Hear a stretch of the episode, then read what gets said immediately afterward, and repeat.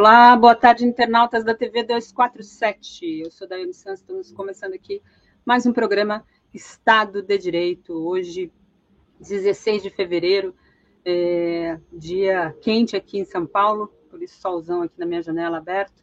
Estou aqui ao lado do querido professor e advogado é, Felipe Mendonça. Boa tarde, Felipe. Obrigada mais uma vez por estar aqui com a gente. Tudo Boa bem? tarde, Dai, tudo bom? Obrigado pelo convite. Salvo engano, hoje é dia 15, não 16. Ah, eu estou acelerada já, então. é verdade, hoje é dia 14, isso. Obrigada aqui pelo, pelo toque. Então, 16 é amanhã, quarta-feira, é. dia 15 hoje.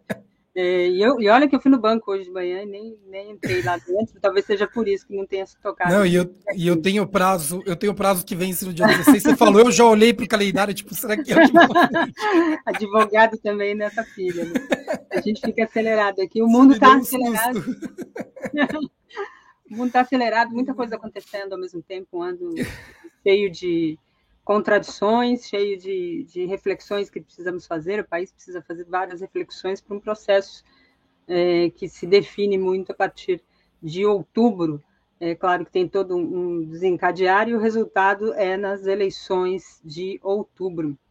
É, a gente vai tratar um pouco sobre isso. O título aqui da nossa, da nossa, do nosso programa de hoje é justamente sobre as mentiras, né, que contribuíram tanto para o processo eleitoral de 2018 levou à eleição de Jair Bolsonaro é, e com ele uma bancada é, de negacionistas, bolsonaristas, enfim, um, um, uma extrema direita é, com várias caras não muito boas, né, para o país, para a democracia. Então, vamos tentar tratar um pouco disso no programa de hoje. Vou saudando vocês que estão chegando por aqui. Já tinha entrado aqui alguns membros, acredito que seja da transmissão anterior, então, de qualquer forma, saúdo aqui a quem está chegando, já pedindo para você dar o seu like aqui na transmissão, seu joinha, né, aqui o seu sinalzinho de ok para gente, e também se inscrever aqui no canal. Isso não custa nada, não paga nada e contribui bastante aqui com o nosso canal 247. Mas se você puder, também peço para entrar aqui em brasil247.com/apoio. É, lá tem todas as informações para você se tornar membro da nossa comunidade, fortalecendo aqui o Brasil 247 e a nossa equipe. Agradeço a todos que estão chegando. Tem aqui a Sandra Maria Silveri. Boa tarde. A mentira vencer de novo prova que não tem democracia no país. Tudo é uma farsa, diz ela aqui. Roberto José Vieira, se a mentira vai vencer a eleição, então Bolsonaro será reeleito. Que miséria, diz ele aqui no comentário, Roberto. Maria toque, Guiar. Toque, toque. É, Maria Guiar diz aqui: este vídeo não parece com Bolsonaro. A gente vai tratar justamente pegando o gancho aqui da Maria, é, no final de semana, eu estava aqui no plantão do 247, no final de semana surge a partir do perfil Anônimos uma informação de que o Adélio Bispo, autor da suposta facada, teria dado um novo depoimento. Essa era a informação. E que esse novo depoimento dado da Polícia Federal apontava, acusava é, o PT, ligava o PT de alguma forma. Essa narrativa não é de hoje, desde que o Bolsonaro, é, nas eleições de 2018, aconteceu esse fato lá em Juiz de Fora, Bolsonaro sempre usa esse, esse discurso, essa narrativa, é, para tentar se vitimizar. Né? Ele nunca procurou, de fato, é, a verdade em cima dos fatos, mas sempre colocando um fato que ele construiu na cabeça dele para justificar tudo o que aconteceu muitas é, informações, o documentário fakeado aqui do Joaquim de Carvalho traz uma série de elementos que podem ser questionados, é, mas o fato é que a justiça já decidiu sobre o caso. E a Polícia Federal também já decidiu sobre o caso, já fechou o inquérito e apontou que não havia ninguém além do próprio Adélio na ação é, contra o Jair Bolsonaro na eleição de 2018 e Bolsonaro não recorreu a esse processo e tal. Mas essa história volta. Bolsonaro, depois dessa informação do Anônimos, os seus filhos nas redes também passam a atuar fortemente. Aqui no programa que a gente, no Boa Noite de domingo, é, tinha uma quantidade de robôs aqui é, que chamou atenção. Então a gente percebe que as milícias digitais começam a trabalhar fortemente em cima desse caso.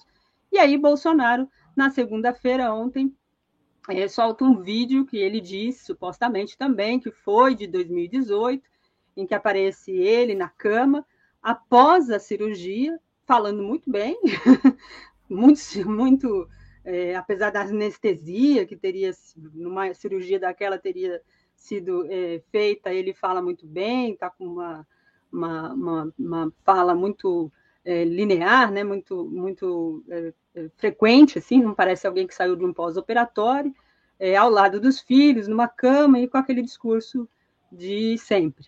Então, a pergunta que fica em tudo isso, e a gente discutiu isso também aqui no Boa Noite, era como é que o bolsonarismo vai utilizar desse mecanismo novamente nas eleições.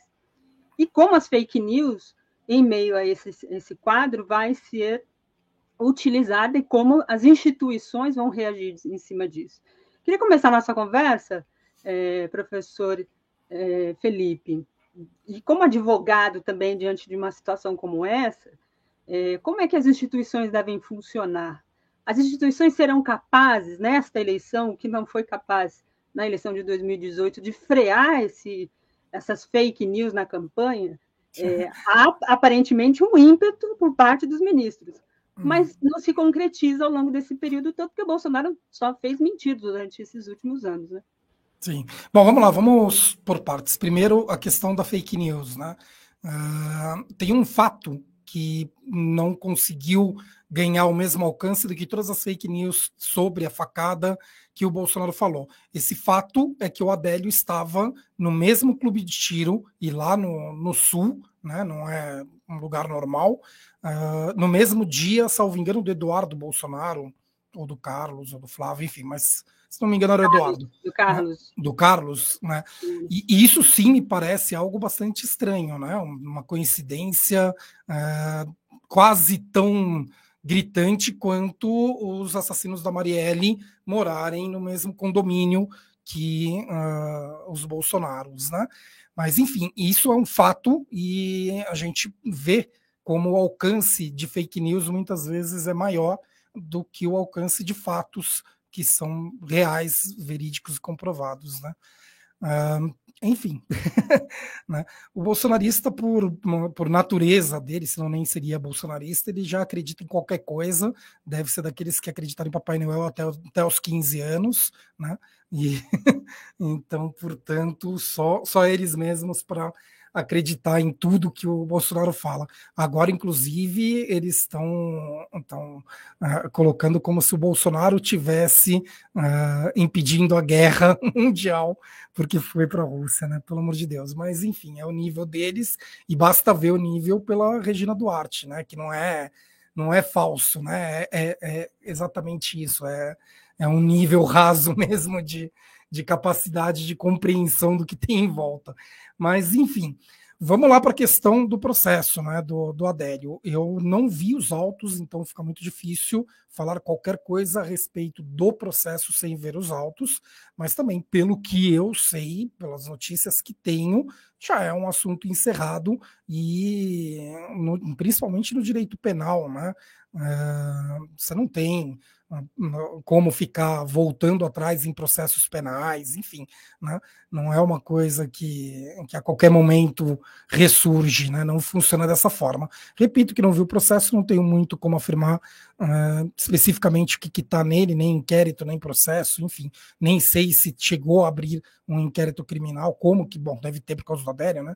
mas enfim, realmente não sei uh, que pé que está nada disso, então não tem como opinar em relação ao processo. Agora, em relação às instituições, né, um dos pontos que eu considero que o Brasil precisa ser, Brasil, todas as instituições democráticas, né, que são previstas na Constituição, que são os poderes constituídos pelo povo brasileiro, precisa ser bastante enfático uh, em questões relacionadas à soberania interna. Soberania interna é aquela né, bater na mesa e falar quem manda aqui dentro são os poderes constituídos pelo povo brasileiro. E é importante ver que isso não é um autoritarismo, isso é a autoridade. Né? Nós não combatemos a autoridade, nós combatemos o autoritarismo. Autoritarismo é o abuso da autoridade, quando uh, alguém, no exercício de um cargo que foi constituído pelo povo brasileiro, abusa dos poderes que lhe foram dados e faz algo que não poderia ter feito. Isso é autoritarismo e nós combatemos. Mas a autoridade brasileira nós uh, respeitamos, preservamos e buscamos fazer com que elas melhorem, né? Que, com que as instituições consigam exercer os seus papéis, né? E eu digo isso porque o Telegram vem negando uh, responder ao judiciário brasileiro, responder às polícias brasileiras, né? Que polícia do Poder Executivo e judiciário é Poder Judiciário e isso não pode ser tratado como, ah, ok, né? Um, uma empresa, uma, uma, um grupo que não é brasileiro, uh, desrespeitando as ordens válidas dadas pelos poderes constituídos pelo povo brasileiro e tratarem como, ah, não, vamos ficar esperando um pouco mais. Tem que bloquear, expulsa do país e paciência. E isso não tem nada, não é nenhuma, nenhum cerceamento de, de liberdade, não é? é porque tem outros aplicativos que funcionam da mesma forma e que respeitam uh, as ordens recebidas pelas autoridades brasileiras. Né? Então, portanto, a questão uh, está uh, especificamente nesse grupo que não admite o poder que o Brasil tem, que, as, né, que o povo brasileiro tem sobre o nosso território. Então, se o Telegram não respeita as nossas instituições, ele precisa ser bloqueado, ele precisa ser expulso. E, pelo menos que eu saiba até esse horário, nada foi feito e é hoje a rede social que mais vem difundindo uh, fake news, que mais vem sendo utilizada pelo Bolsonaro Uh, em manipulação do processo eleitoral, em manipulação da massa, enfim, né, em diversas formas erradas, e nada é feito. Né? E lembrando que não é só em relação à eleição, mas em relação à vida de milhares de pessoas que uh, acabam morrendo por causa de notícias falsas relacionadas à pandemia. Né? Então, é inadmissível que as instituições brasileiras permitam que qualquer empresa, grupo, enfim, né, se sobreponha a, ao poder que nós constituímos aqui dentro. Né? E, repito, nenhum autoritarismo, apenas ou cumpre ou não pode operar aqui dentro. Né? A partir do momento que cumprir as determinações normais, como outros, uh, as, as concorrentes dela uh, fazem, daí tá tudo bem. E só para eventuais, porque vira e mexe vem um bolsonarista perdido aqui, né? Uh, é, para eventuais direitistas, isso inclusive está dentro das bases lógicas do funcionamento da direita, né? Da, da do, do, capitalismo liberal. Né? Você não pode ter uma empresa que cumpre uh, os seus deveres e outra que não cumpre os seus deveres concorrendo dentro do mesmo mercado. Né? Isso faz parte da base, inclusive, do próprio liberalismo da direita, né? que não pode permitir empresas que simplesmente uh, não aceitam e concorrem uh, de forma desigual com outras empresas. Então, eventualmente, os direitistas que estejam assistindo aqui, né, que pelo menos aprendam a defender as próprias pautas. minimamente. É, minimamente comentário do Fabrício Tavares. Tem uma obra aqui do lado, se eu estiver interrompendo, me desculpem. É, ele diz aqui, em entrevista ao Roda Viva, nos anos 90, Darcy Ribeiro disse que o mal de se fazer conspirações com os americanos é de que eles contam tudo 30 anos depois. Eles não previram que a internet, né, não previa que a internet é, ia chegar e a história acelerou. É, de fato, a internet às vezes revela muito, porque é, é, é fácil você é, confirmar certas informações, mas ao mesmo tempo ela é um mundo é, de informações que, se você não tiver consciência Sim. da onde é a melhor fonte para se confirmar, vira um, um problema. É, o Bolsonaro, no discurso de abertura do legislativo, como presidente do Senado, presidente da Câmara, presidente do, do STF, né, do, do, do representado ali o Poder Judiciário, todos na mesa, o Bolsonaro disse é, que, colocando supostamente uma ameaça que estava por vir em relação a essa legislação sobre a internet, mídia uhum. e tal, colocando como se isso fosse uma preocupação que o Senado devesse ter e que ele não iria fazer isso. E quem, uhum. é, Senado não, Congresso, né? Que quem deveria fazer eram os, os parlamentares. E há toda uma preocupação em relação qual é o limite, aonde está o limite. O Bolsonaro se coloca de uma forma autoritária, querendo terra sem lei, justamente porque favorece o interesse dessa, dessa narrativa que ele constrói nas redes.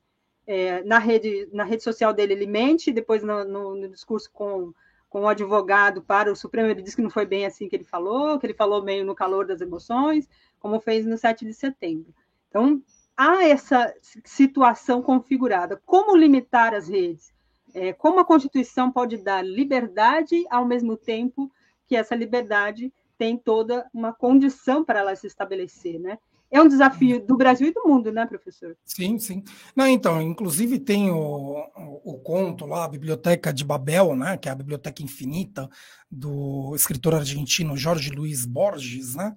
E a internet acabou sendo a materializa materialização disso. Né? Uma biblioteca infinita, você teria um número absurdo de livros em que você abrindo só teria, por exemplo, a letra A. Né?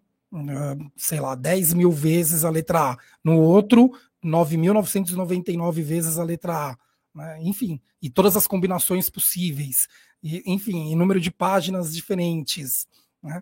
como que você iria achar qual seria o livro que realmente valeria a pena ler se você tivesse uma biblioteca infinita com um conteúdo que você, enfim, vai desde o mais absurdo até o melhor. Então a internet acaba sendo um pouco isso. É difícil dentro da internet você encontrar exatamente o que, que é proveitoso. Então a, a sociedade da, da informação, né?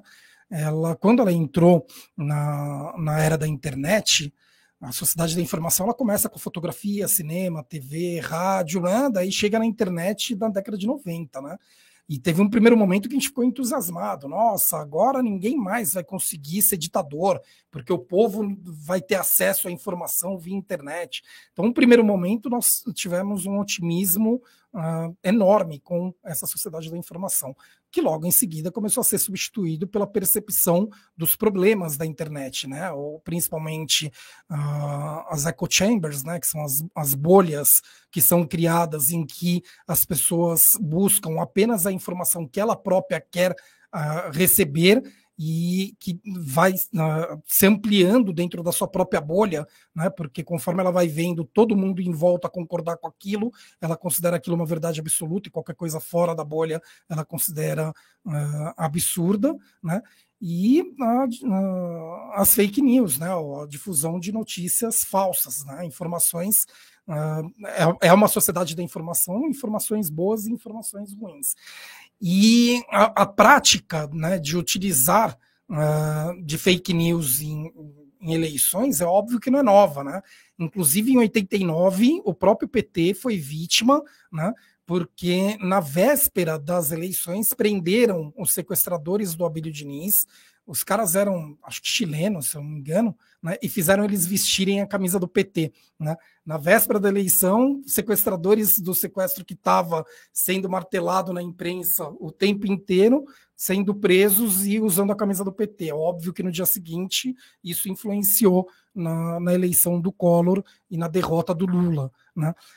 Enfim, né, são, são coisas antigas dentro da política, mas que com a internet fica cada vez mais difícil. E daí aquela velha coisa do cachorro correndo atrás do rabo, né? Nós vamos sempre ter que buscar meios de impedir uh, fake news, impedir informações falsas e ruins, porque fake news é, é um termo bastante amplo, né? Porque uh, junto com fake news, você tem também informações falsas e algumas informações elas são muito mais perigosas porque elas, elas têm bases verdadeiras, né? São só distorções do, do, do, de dados verdadeiros. E combater isso vai ser, vai ser uma, um cão buscando o rabo o tempo inteiro. Né? Nós vamos conseguir impedir uh, alguns meios, vamos conseguir estabelecer alguns funcionamentos, eventualmente punições, enfim, né? mas sempre vão criar novos meios, sempre vai surgir um meio novo de, de fazer isso, né? de, de, de tentar movimentar a eleição com notícias falsas, né? manipulando o povo. Sempre vai existir. Sempre vai existir. Tem aqui um comentário no Superchat do Aristides Bartolomeu Novaes. Ele diz: o judiciário para agir precisa ser fomentado. Qual a razão de o PT, por exemplo, não pedir o impedimento do Instagram. Não sei, aqui o professor não representa o PT, é mais difícil falar. Uhum. Mas, é, do ponto de vista geral, professor, há uma legislação muito aberta às vezes, né? Você tem que ter uhum. uma questão muito específica para você pedir o impedimento, por exemplo, do Instagram. É, é, uma censura muito grande, dependendo do, do caso, para você atuar é. dessa forma, né? É, a questão é com o Telegram, não com o Instagram, né? É, Embora também já, já, já tenha dado alguns problemas com a, a, Meta, né, que é a empresa que cuida do Facebook e do Instagram, parece que atualmente eles cumprem corretamente as determinações do Brasil. Uh, dentro da, da, da, questão jurídica, primeiro, existem já vários processos, né, e isso vai Uh, desde pessoas físicas que por qualquer motivo foram uh, sofreram, por exemplo, uma difamação, uma calúnia, uma ofensa qualquer dentro do Telegram, e daí quando elas entram com um processo uh, que seja civil, né, de responsabilidade civil contra a pessoa que lhe ofendeu, ou criminal pelo crime que sofreram, né, esses processos acabam batendo nesse ponto, em que manda para o, o Telegram um pedido de que revele né, quem foi que fez aquilo, ou que apague uma postagem falsa, enfim, que exclua uma, o perfil de uma pessoa que está utilizando de forma criminosa a plataforma deles, e eles não respondem ninguém. Então não é um único processo, são milhares de processos que, quando chegam no judiciário, a Telegram não respeita. Tá?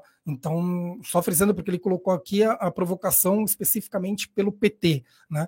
Uh, é possível até, né, dentro do, do, do, das possibilidades de ações coletivas, né, uh, eventualmente um partido político né, tentar ali de forma uh, coletiva né, buscar que uh, essa questão seja resolvida. Mas não é isso que vai mudar, porque já existem milhares de processos, inclusive uh, processos da justiça eleitoral relacionados a, a campanhas fora de época e uh, fake news do Bolsonaro. Né? Então, é, enfim, é, já, o, judiciário já foi provocado. Né? Tá faltando é a decisão final, que na verdade está para acontecer. Né? Eles estão ali, deram um, um um ultimato, acho que de 30 dias, e eles não cumpriram, daí agora está concluso, alguma coisa do gênero. E vai acabar, em algum momento, provavelmente, eles vão acabar mandando suspender os serviços do Telegram no Brasil. Né? Pelo menos é o que se espera de, de do Poder Judiciário quando está diante de uma empresa que não respeita as ordens do, dos poderes brasileiros. Tá? Perfeito. Entrando um pouco mais nessa questão do, do Poder Judiciário, né, a gente aqui vira e mexe no internauta fala, mas o judiciário não faz nada. Ou a gente escuta sempre aquele senso comum das pessoas, é, a justiça é muito fraca, a lei é muito fraca, tem que aumentar a punição, tem que criar mais cadeias, enfim, se a gente for falando dessas frases feitas, uhum. não vão faltar, mas sempre tem na cabeça, no imaginário das pessoas. E tem uma culpa muito grande nossa, viu? Nós Exato. não sabemos comunicar as coisas corretamente para o povo e por isso que a gente, que o povo entende dessa forma. Exatamente. Quem se comunica bem é o da Atena da vida que fica falando que Brasil é país da impunidade, coisas do gênero, né? Na hora Exatamente. que nós aprendermos a nos comunicar de forma correta, né? Uh, e isso serve para todos os profissionais de direito. Você que fez direito e comunicação sabe bem disso. Né? Nós temos, eu tenho dificuldade, né, e eu me preocupo com isso. Imagina quem nem se preocupa. Dificuldade em comunicar, em falar de forma simples, em explicar de forma resumida. Você que fez as duas formações, né, ah. você que fez as duas formações, você sabe bem disso. O, o meu TCC eu fiquei com medo disso, porque na, na, banca foi uma pergunta feita. É. Mereceu sofrer, se tivesse me chamado, é. não sofreria, porque eu iria tratar isso isso. A forma que você escreveu não é uma forma que juridicamente se escreve normalmente. Aí eu falei, pronto, perdi ponto aqui. Ele falou, não, mas é um ponto positivo e tal. Eu falei, ah, tivesse me chamado para a banca, eu teria tratado isso como uma, algo positivo e não, positivo, não negativo. É, não, que bom que ele tratou também. E aí, dentro desse, desse aspecto todo, a gente tem assistido o executivo a, é, fazendo ataques frontais a é, ministros do Supremo. E em cima disso, dentro de um, de um país, é, depois que viveu anos e anos aí com a Lava Jato. A gente, estudando direito, tem lá a tese do Montesquieu, da divisão dos poderes e tal. E, às vezes, a sensação que eu tenho é, é, de que, por parte do judiciário, há uma ação numa tentativa de criar os limites. mas há também uma preocupação com esse equilíbrio. E toda vez que há uma ação mais evasiva, mais forte por parte do, do Supremo, o, o legislativo é que reage, dizendo, não, nem tudo que o STF decide pode ser feito, não é bem assim, tem três poderes e tal, vem sempre o discurso desse. Esse equilíbrio é, é, na, no, no, no, sistema do, Brasil, né, no sistema democrático brasileiro, ele está desequilibrado? Até onde o judiciário pode ir frente a um presidente que mente costumeiramente, abusa do poder, usa das redes sociais do governo para propagar mentiras e atacar outros poderes, como é que isso desequilibra um Estado uma federação como, um Brasil, como o Brasil tão continental, professor. Perfeito. Bom, lá no, no meu Twitter, eu fiz essa semana um post, deixei ele fixado logo no começo, explicando forma de Estado, forma de governo, sistema de governo, regime político e as linhas ideológicas. Por causa desse debate de quererem igualar comunismo com Uh, com o nazismo, enfim, por causa da briga do, do monarca. Então, aqueles que, que quiserem ler né, arroba ADV de advogado F de Felipe Mendes de Mendonça para no D, o D mudo, né? Vocês me encontram lá no Twitter e, e leem esse post, né? E isso tem muito a ver com o que eu vou responder agora, porque estamos falando do sistema de governo. Sistema de governo é uma classificação que observa o funcionamento da tripartição das funções do poder. Então é como se fosse uma engrenagem né, mecânica e a finalidade dessa engrenagem é a proteção de todos para que ninguém abuse do poder e, e, consequentemente, que nós tenhamos aí os nossos direitos fundamentais garantidos, né? Então, ó, esse, esse post aí que tá logo de cara tá fixado, né? Convido todos a ler, muito longo, óbvio, né? Mas acreditem, resume algo bem maior do que do que tá aí, né? E e quando nós estamos analisando então os sistemas de governo, nós estamos diante da possibilidade de presidencialismo e parlamentarismo, tá? Eles tratam da forma como esse sistema funciona, como que essa engrenagem funciona, tá? Uh, por exemplo, relógios, você tem vários tipos de relógio com engrenagens diferentes, é mais ou menos a mesma coisa. Então, o presidencialismo ele tem que funcionar por independência e harmonia uh, entre os poderes, eles são separados, né? enquanto que no parlamentarismo nós temos um sistema de cooperação dos poderes, porque o chefe de governo, né, que é o primeiro-ministro, chanceler, cada país tem um nome diferente, ele sai de dentro do legislativo e ocupa esse cargo que pertence ao executivo. Então não é uma separação, é uma cooperação entre os poderes.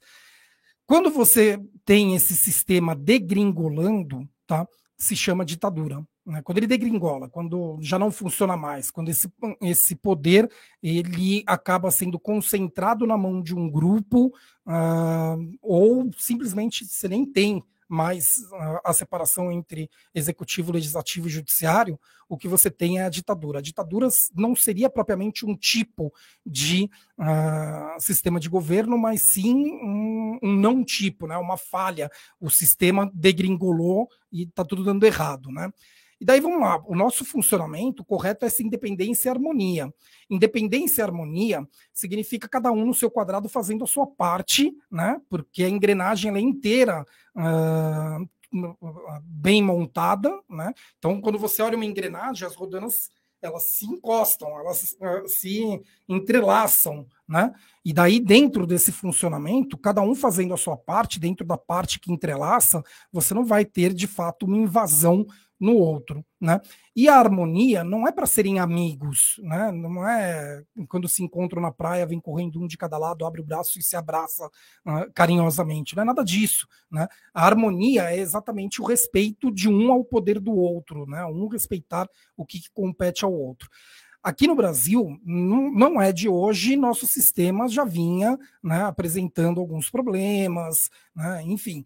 Uh, nós passamos pela, pela hipertrofia do, do poder executivo uh, da Constituição de 88, a hipertrofia do poder executivo, ela é causada por causa do, das políticas públicas e de um aumento significativo da, da competência do poder executivo uh, diante das, dos, da, das necessidades sociais, né, da necessidade de políticas públicas, e dentro de um país que tem uma cultura que partiu de uma monarquia, você tem essa, hipertrofia do poder executivo, fazendo com que boa parte da população atribua ao presidente tudo, de bom ou de mal, é o presidente. Então, se tem um buraco na rua dele, ele não faz a menor ideia que isso compete ao município. Ele já acha que a culpa é do Bolsonaro porque tem um buraco na, na porta da casa dele. Né? E o mesmo serve para tudo de bom que acontece. Então, não importa, acaba não importando muito se foi o legislativo, o judiciário, se foram os estados ou se foram os municípios. Para boa parte da população brasileira, tudo acaba sendo o presidente da República. E isso já vinha causando alguns problemas nessa independência e harmonia. Com o Bolsonaro, o problema se agravou muito, porque o Bolsonaro ele não tem qualquer respeito às instituições democráticas. Muito pelo contrário, né? Ele tenta minar essas, uh, essas instituições. Inclusive é por causa disso que a gente uh, uh, combateu de forma bastante voraz, né? quando ele estava falando em fechamento, ele, né, principalmente seus seguidores, fechamento de STF, fechamento de Congresso e coisas do gênero, né? E não significa que nós consideramos que o judiciário funciona maravilhosamente bem, que o STF são 11 uh, pessoas perfeitas, né, que o legislativo é ótimo. É claro que não. Né? São instituições que têm problemas e que devem melhorar, mas nós precisamos constantemente trabalhar para melhorar o funcionamento dessa engrenagem e fazer com que cada vez mais nós tenhamos esse presidencialismo funcionando com independência e harmonia dos poderes. Né? E todas as instituições nós temos que brigar para que elas cumpram a sua função da forma correta e respeitem as demais instituições. Nós estamos numa crise óbvia, né? Estamos perdendo uh, de goleada nessa luta, né? E é isso, inclusive, que vem fazendo com que bastante gente comece a falar em mudar para um parlamentarismo, né?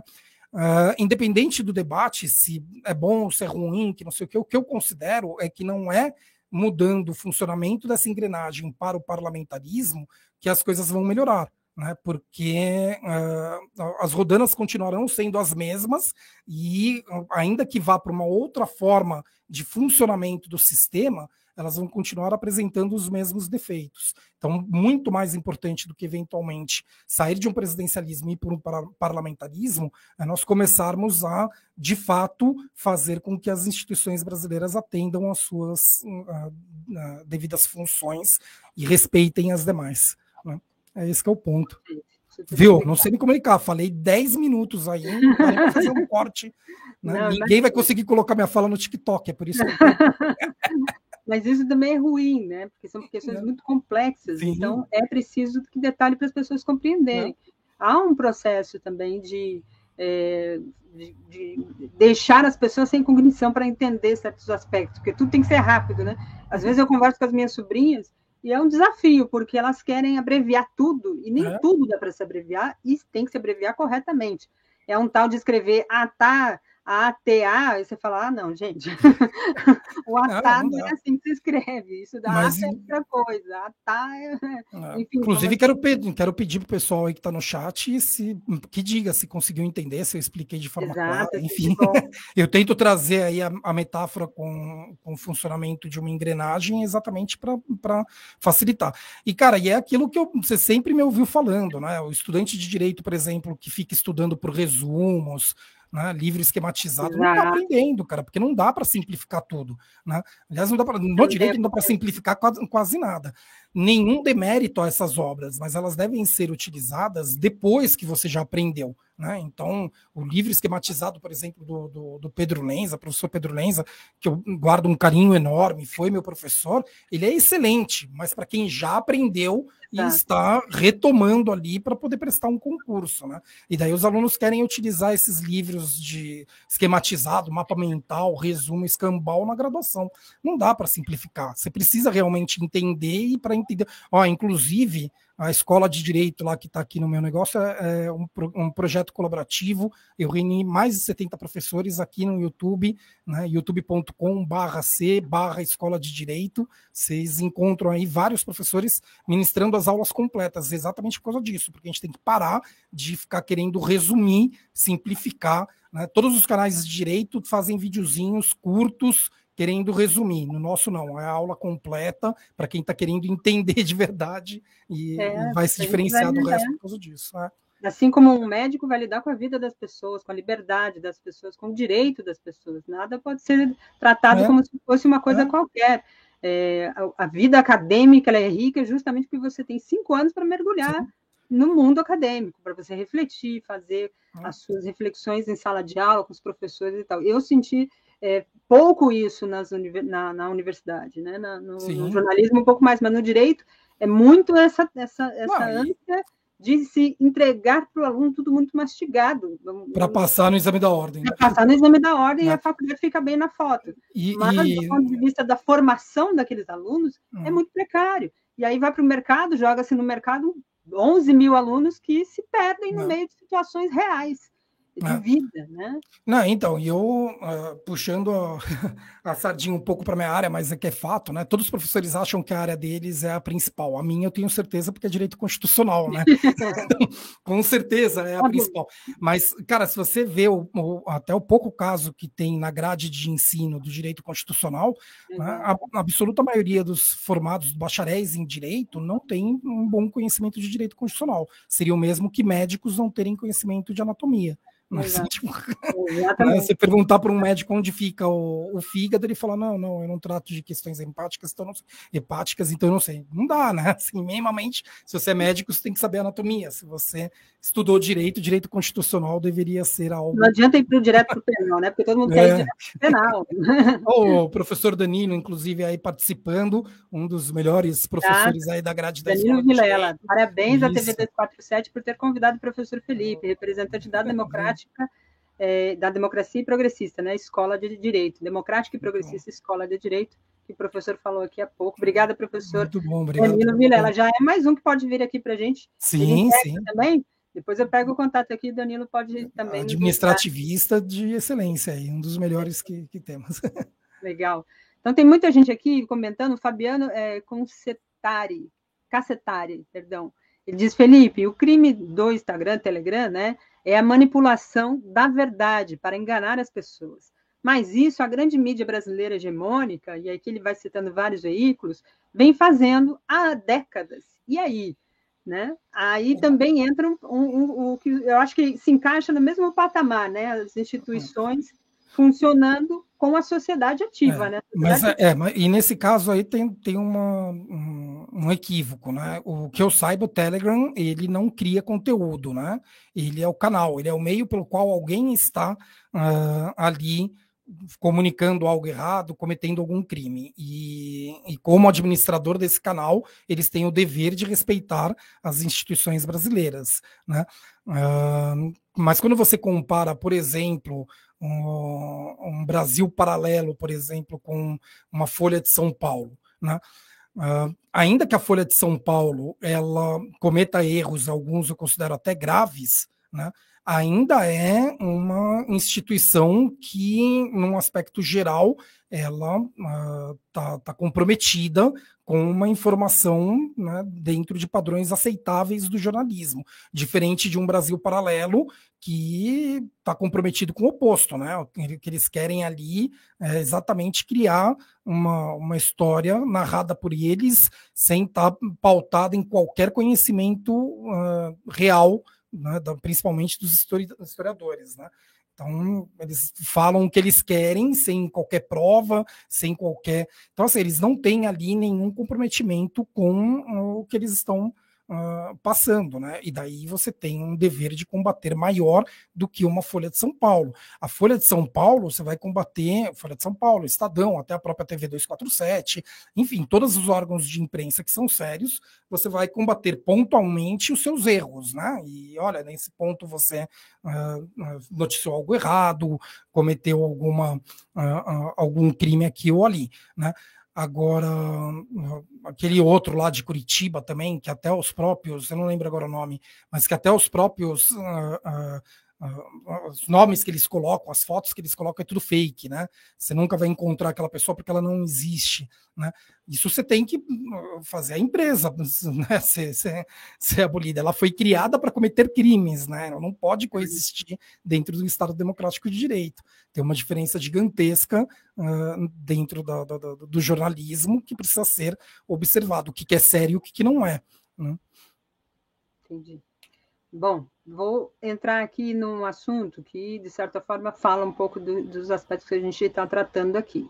O Kim Kataguiri, depois da entrevista horrorosa, participação horrorosa lá no Flow, que desencadeou toda um, uma reação né, de diversos setores, ele está dizendo que vai processar pessoas e veículos de imprensa por imputação apologia ao nazismo após o caso Flow. Para quem não se lembra, é, durante o, o, programa do podcast Flow, o Monark, que é um dos apresentadores e é, apontado aí como um dos donos também é, do, do Flow, é, fez uma defesa em cima do, de uma tese da liberdade de expressão da legitimação de partidos nazistas no Brasil.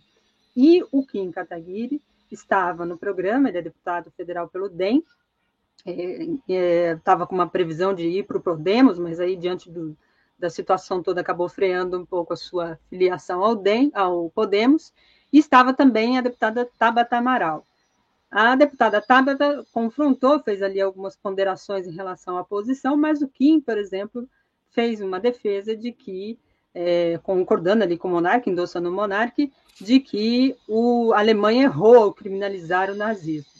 Então, isso tudo gerou uma grande repercussão, muitas reações, inclusive pedidos de cassação ao deputado Kim Kataguiri, por uma dessas falas nesse flow. E agora ele diz que vai processar veículos que o associaram o seu discurso à apologia ao nazismo. Eu, por exemplo, professor, fiz uma ponderação aqui que há uma divergência, inclusive, no meio jurídico em relação ao que se caracteriza como apologia e o que pode se caracterizar é, como uma defesa à liberdade. Nós fizemos um programa na semana passada aqui com o professor Pedro Serrano, que também entrou nesses aspectos. Eu queria ouvi-lo, saber sua opinião sobre, primeiro, sobre o caso específico desse discurso, dessa defesa da suposta liberdade de expressão do nazismo em forma de partido, e sobre essa ação do Kataguiri. Como é que você avalia tudo isso? Vamos lá. Na sexta-feira passada, eu e o Guilherme Senes fizemos uma live de quatro horas lá no Sem Gravata. Tá lá no canal Sem Gravata, youtube.com.br Sem Gravata. Mas vamos lá, um pouquinho do que a gente conversou por lá. Tá? Existe um debate uh, acadêmico, científico, sério e travado uh, assim, há muito tempo, minimamente desde o do início uh, do iluminismo ali, do, do liberalismo, né, com Joe Stuart Mill pregando uma liberdade uh, quase absoluta de, de expressão, né?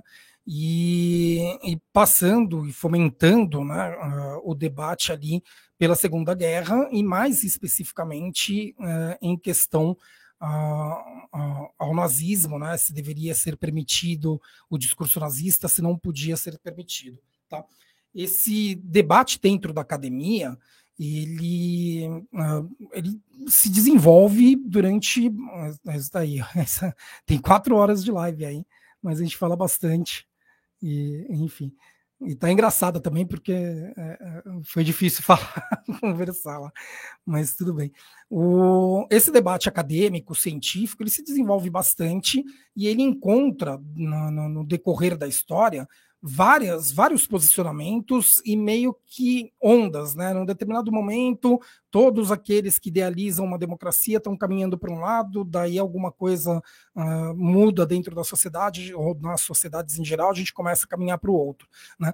Então, uh, lá para a década de, de 90, né, e primeira década desse século, Uh, nós estávamos numa onda de, uh, dentro do espaço político, deixa todo o discurso. Né? Então, uh, o, debate acadêmico estava bastante influenciado ali por Robert Dahl, né? E Robert Dahl pregando que dentro do espaço político todas as preferências devem ser respeitadas, uh, independente da fonte ou do conteúdo, né?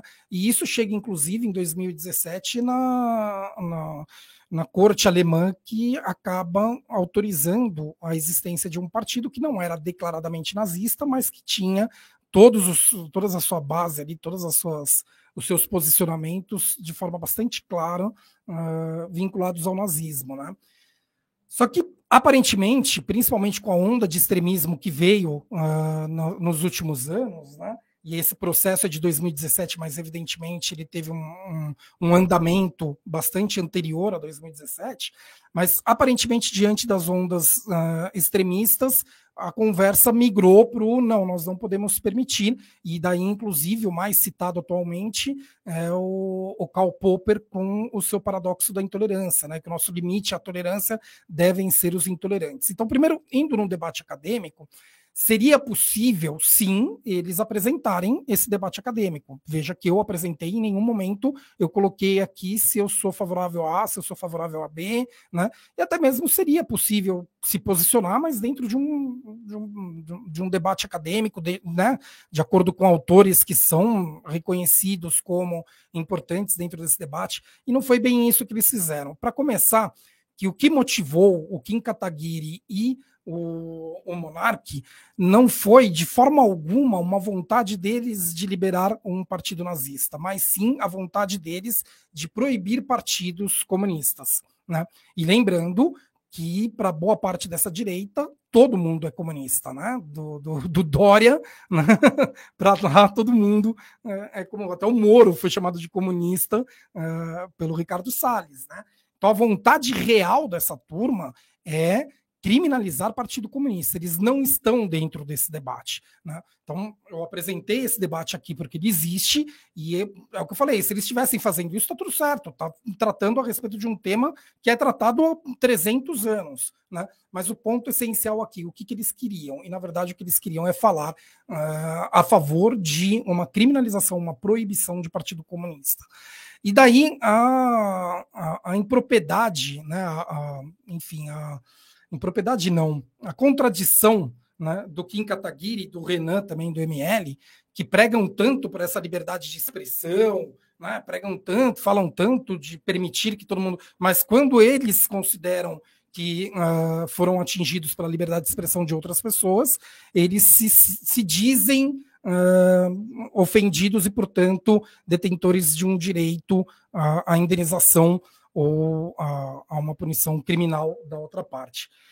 Particularmente, né, dentro da, da, da advocacia, atuo uh, bastante com processo civil e bastante com indenizações. Né? Se eu sou um juiz e eu recebo um caso desse, eu falo, você não tem direito à indenização porque você mesmo trata a liberdade de expressão de forma ampla.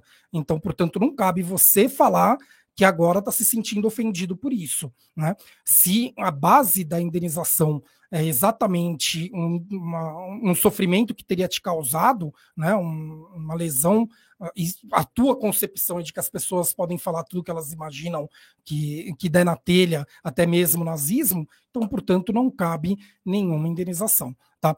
Não posso falar pela área criminal, porque não atuo no direito uh, penal, mas não acho difícil que também valha para o direito penal. Né? Que, ó, desculpa, não configura o crime, porque uh, o elemento subjetivo aqui do tipo está uh, afastado, enfim, no manjo, daí teria que conversar com o criminalista.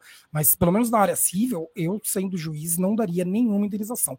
Pior, tendo em vista a declaração deles próprios de que vão praticar assédio judicial né? ou seja, tentando calar as pessoas com ameaças de processos, e aqueles que eventualmente lhe atingirem, né, falar alguma coisa contra eles, vão ser efetivamente processados para fazer com que a pessoa tenha medo de continuar falando contra eles, eu daria uma litigância de má fé.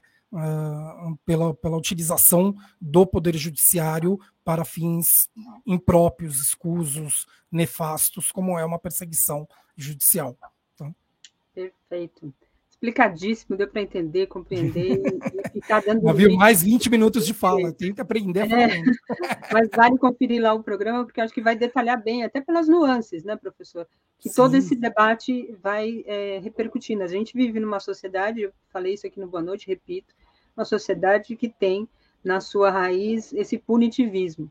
É, num país que não se respeita quem defende direitos humanos, que se ataca quem defende direitos humanos, é muito preocupante, inclusive do ponto de vista da esquerda, da direita, do centro. É um país que o povo, às vezes, trata direitos humanos como uma coisa é, qualquer. Então, direitos humanos é elementar na vida de Sim. qualquer pessoa. Então, é, quando se trata de um país que vê os direitos humanos dessa forma, a gente tem que ter cautela, cuidado. Não adianta eu querer tratar o adversário político como se ele fosse meu inimigo e dentro das regras dele. Nem tudo vale pelas regras dele.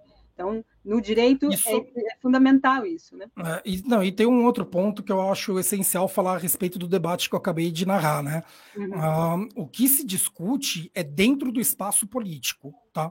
Então, uma fala de uma pessoa no bar defendendo qualquer coisa errada não está dentro nem das defesas dentro desse debate. Uh, o debate é no cenário político, no espaço político, em que uma fala dele pode ser combatida uh, e, e, e, desconstruída ali pelos demais parlamentares, uh, discute-se se cabe ou não aceitar uma liberdade ampla.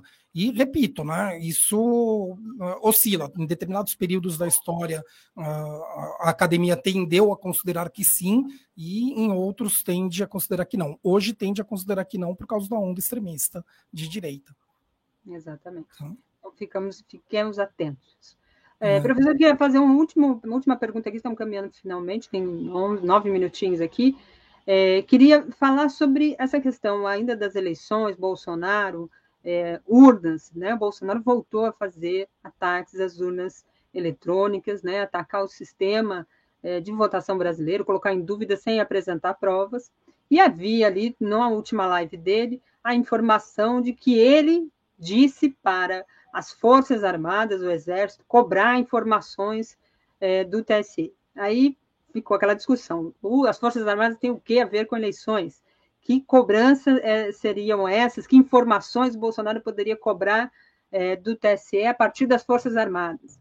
E aí surgiu depois a informação de que o próprio é, TSE, a partir do ministro Luiz Roberto Barroso, encaminhou informações às Forças Armadas. Queria falar sobre isso, porque também há esse ambiente todo tenso em torno das eleições. O, o Barroso deu uma declaração hoje dizendo que o Bolsonaro vai ter que aceitar o resultado das urnas, é, que não há outro caminho, mas a gente sabe como essa gente funciona. A gente viu no, na eleição do caso dos Estados Unidos, em que houve uma invasão do Capitólio. E a partir disso, uma série de movimentações que, inclusive, contou com a participação de bolsonaristas. O filho, Eduardo Bolsonaro, estava lá naquele período. Queria que você falasse um pouco, primeiro, que papel as Forças Armadas têm nas eleições. Bom, vamos lá. É, é uma coisa para cobrar, né? É. Primeiro, de fato, não cabe o Bolsonaro exigir qualquer coisa para, o, o, para ninguém através de Forças Armadas. Ele, no máximo, pode, uh, através da sua representatividade, que é o advogado-geral da União. Né? Ou em ato, isso dentro de questões judiciais, né? Ou quando não é questão judicial, ele, como, como chefe do executivo, ele pode oficiar uh, pessoas ali, eventualmente, pedindo qualquer informação, né? Agora, pelas Forças Armadas, não é realmente função dele, uh, nem cabe uh, às Forças Armadas atender a um pedido dele nesse sentido, tá? eu não vi especificamente o, o, qual é o pedido das Forças Armadas e o que, que ela, pela matéria que tem ali, é que são questões técnicas, enfim. As Forças Armadas, elas têm o dever constitucional de, de garantia uh, da ordem, né, não se confunde com com aquela baboseira de uh, ser poder moderador, nada disso, né? mas ela tem um dever de, de garantia da ordem e garantia do Estado Democrático de Direito. Então, dentro do, do, das eleições, uh, sim, ela tem ali uma, uma função de estar atenta para qualquer coisa que eventualmente impeça o povo brasileiro de eleger livremente o seu uh, representante. Tá? Mas de forma alguma ela pode ela intervir no processo eleitoral, né, qualquer coisa do gênero. Uh, de qualquer maneira, né, em tese, qualquer né, pessoa, né, qualquer pessoa, não sei se eles chegariam a responder, mas qualquer grupo, fazendo perguntas técnicas para o TSE, a probabilidade de que tenha uma resposta é grande, porque faz parte da democracia. Está né, né, todo mundo, de alguma forma, se comunicando. Então, se alguém manda uma pergunta e, e tem como responder, é, é até o correto responder. Repito que eu fico sem saber muito o teor, né, e o que, que eventualmente justificava, né, mas a, a, probabilidade maior é essa. O que veio aqui foi uma pergunta de como funcionam as urnas, nós respondemos e pronto. Né? Assim, não tem essa importância, uh, senão uh, uh, o que fica aparentando ser. Na prática não é nada relevante, é algo ah, dentro de uma, uma normalidade de um poder público. Acredito mais nisso do que qualquer coisa que seja uh, efetivamente uh, atentória uh, ao, ao, ao, Estado Democrático de Direito. Né? E lembrando que já foi dito, redito, testado, passou por por uh, todas as avaliações, auditorias necessárias, a urna eletrônica ela é segura, 100% seguro, não existe nenhum uh, sistema de absolutamente nada, não existe processo que não tenha refugo, né? não existe um sistema de nada que não tenha, uh, ainda que, que, pequena, a chance de alguma coisa errada acontecer. Né? Mas dentro das possibilidades atuais de tecnologia e tudo mais, as urnas eletrônicas são, uh, sem sombra de dúvidas, uh, extremamente seguras perto das demais opções. Né? Lembrando que uh, o que tínhamos antes com o voto impresso, aquilo sim gerava uma enorme insegurança, várias, vários problemas uh, relacionados à contagem, né, com pessoas, assim, todas as eleições tinham inúmeras pessoas que eram presas porque estavam colocando votos falsos no meio da contagem, ou estavam marcando a cédula que estava em branco para o candidato deles, uhum. né? E se inúmeras pessoas eram presas, imaginam todas aquelas que não foram presas, né? E que saíram impunes. Então, inseguro era o que nós tínhamos antes. Tá? A segurança está dentro, a, urna agora está dentro de uma segurança. E a, a ideia do, do, do voto impresso, né? Uh, teve uma, uma, turma da Unicamp que desenvolveu uma urna eletrônica que tinha uma cúpula de vidro, de vidro não, de acrílico, com a impressora, e que daí seria possível observar sem tocar no papel e uh, ele cairia dentro de uma urna mas é, é, economicamente inviável. Por mais que eles tenham desenvolvido essa urna, ela é economicamente inviável. Seria muito caro todas as urnas terem uma impressora, terem essa cúpula de vidro. E além disso, até mesmo dentro da questão tecnológica, a probabilidade de falhas constantes, porque a, o papel emperrou na impressora e com isso prejudicar todo o processo eleitoral, era evidente. E daí por isso que isso não foi aprovado e não deve ser aprovado tão cedo. O que se discute como melhoria futura que talvez seja possível é através da tecnologia de blockchain, né, que é utilizada na criptomoedas. Mas mesmo assim é um debate ainda muito incipiente, né, e enfim, né, o povo brasileiro pode acreditar no processo eleitoral do jeito que está. Se for ter fraude, é muito mais provável que seja numa eleição de um município pequeno que tem uma ou duas urnas, né, do que para presidente da República. Até mesmo para prefeitos de, de, uh, de capitais, eu falei uh, município pequeno para prefeitos né, ou vereadores pequenos. Né?